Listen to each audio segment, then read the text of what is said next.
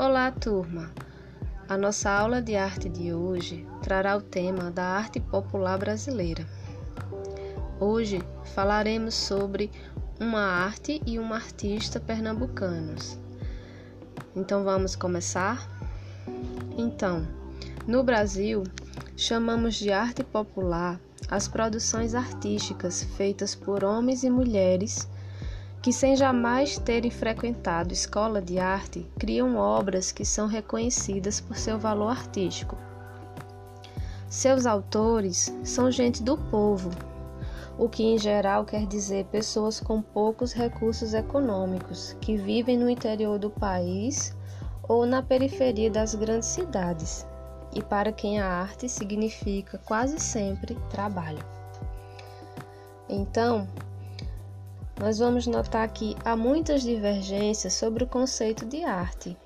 Para algumas pessoas, a arte pode ser considerada artesanato também, algo que acontece em relação à produção artística de um homem chamado Mestre Vitalino, que é um artista popular de Pernambuco e que retratou figuras do cotidiano nordestino a partir da escultura em barro e cerâmica.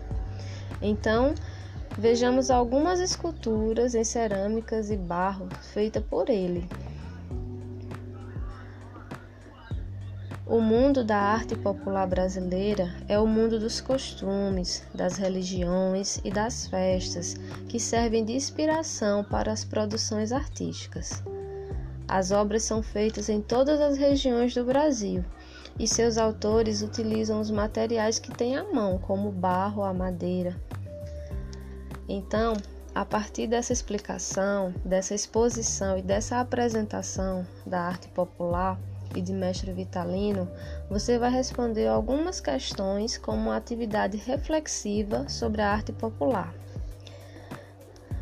Na questão 1, você vai dizer o que é a arte popular. Você pode pesquisar também a respeito disso ou perguntar às pessoas que moram com você ou que estão próximas de você.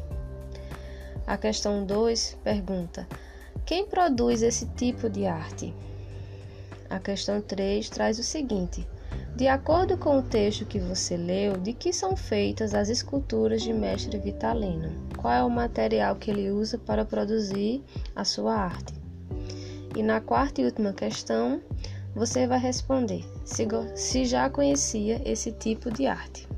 Então, boa aula e boa atividade a todos. Tchau!